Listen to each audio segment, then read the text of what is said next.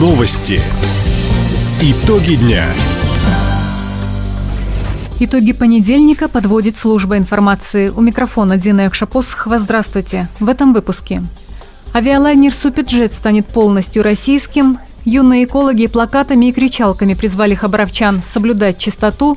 Самую быструю яхту определят на маршрутной регате Кубок Амура. Об этом и не только. Более подробно. Сегодня в Хабаровском крае отменили масочный режим. Об этом губернатор Михаил Дегтярев сообщил в своем телеграм-канале. Носить маску больше не требуется в общественном транспорте, учреждениях культуры, в магазинах, предприятиях общепита и других местах скопления людей. Решение главы региона поддержали оперативный штаб по борьбе с коронавирусом и региональный Роспотребнадзор. Михаил Дегтярев уточнил, это временная мера на период стабилизации эпидситуации. Полностью импортозамещенные суперджеты начнут выпускать в Комсомольске на Амуре. Лайнер получит название «Суперджет Нью». Сейчас на предприятии модернизируют сборочную линию. Накануне ход работ оценил зампредседателя правительства России по вопросам ОПК Юрий Борисов – Вице-премьер обозначил сроки начала серийного производства. По плану должны к декабрю практически завершить все основные поставки вновь разработанных агрегатов и изделий. А в марте следующего года должен состояться первый полет уже суперджета Нью, целиком полностью импортозамещенного. И надеюсь, что с 2024 года мы ритмично выйдем на выпуск 20 самолетов. Прежде чем самолет пойдет в серию, на него необходимо получить сертификат типа. Летные испытания займут весь следующий год, уточнил Юрий Борисов. Жилой комплекс «Утес» в центре Хабаровска достроят при поддержке правительства края. Власти региона выделят почти 28 миллионов рублей на разработку проектной документации и проведение госэкспертизы. Как выяснилось, в свое время застройщик внес изменения в проект и нигде их не зафиксировал. Так, вместо чердака на 22 этаже сделали квартиру.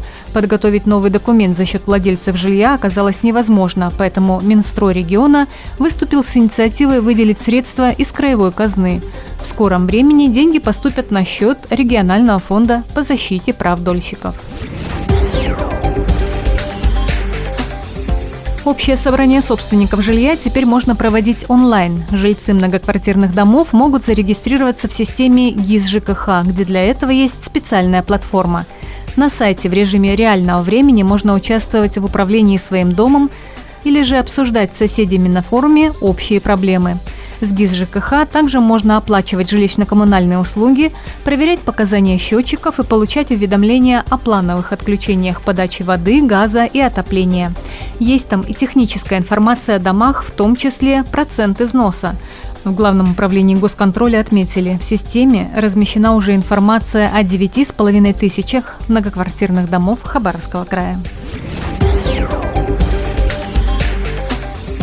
Сегодня утром марши по центральной улице Краевого центра прошли юные экологи. Яркими плакатами ребята хотели привлечь внимание горожан к проблемам окружающей среды, говорит директор Хабаровского детского эколого-биологического центра Татьяна Брезенкова. Шествие юных экологов проходит уже 24 год, с 98 -го года. Количество ребят э, увеличивается. В шествии участвовало около 250 детей. Это ребята, которые неравнодушны к охране окружающей среды, которые занимаются в экологических центрах города Хабаровска. В своих школах ведут работу, направленную на сохранение природы, сохранение окружающей среды.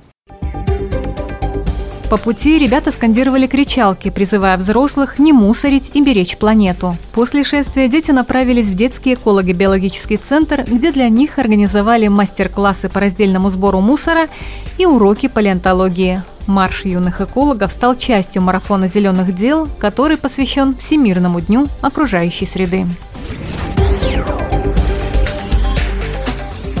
Краевом центре накануне стартовала маршрутная регата «Кубок Амура». Чемпионат посвятили 90-летию со дня образования Комсомольска. Более 20 экипажей преодолеют 320 километров в классе «Дальнее плавание». По пути следствия участники регаты посетят достопримечательности, возложат цветы к памятникам погибших в годы Великой Отечественной войны. Также для спортсменов организуют экскурсии к петроглифам и раскопкам древней деревни, посещение музеев, ярмарок и концертов. Кроме того, в Амурске состоится ночное дефиле светящихся яхт. Финиш гонки 11 июня в городе Юности. Их сменов ждут награждения не только за призовые места, но и в номинациях «Самый юный и самый опытный участник регаты», «Самая быстрая яхта» по итогам всей регаты.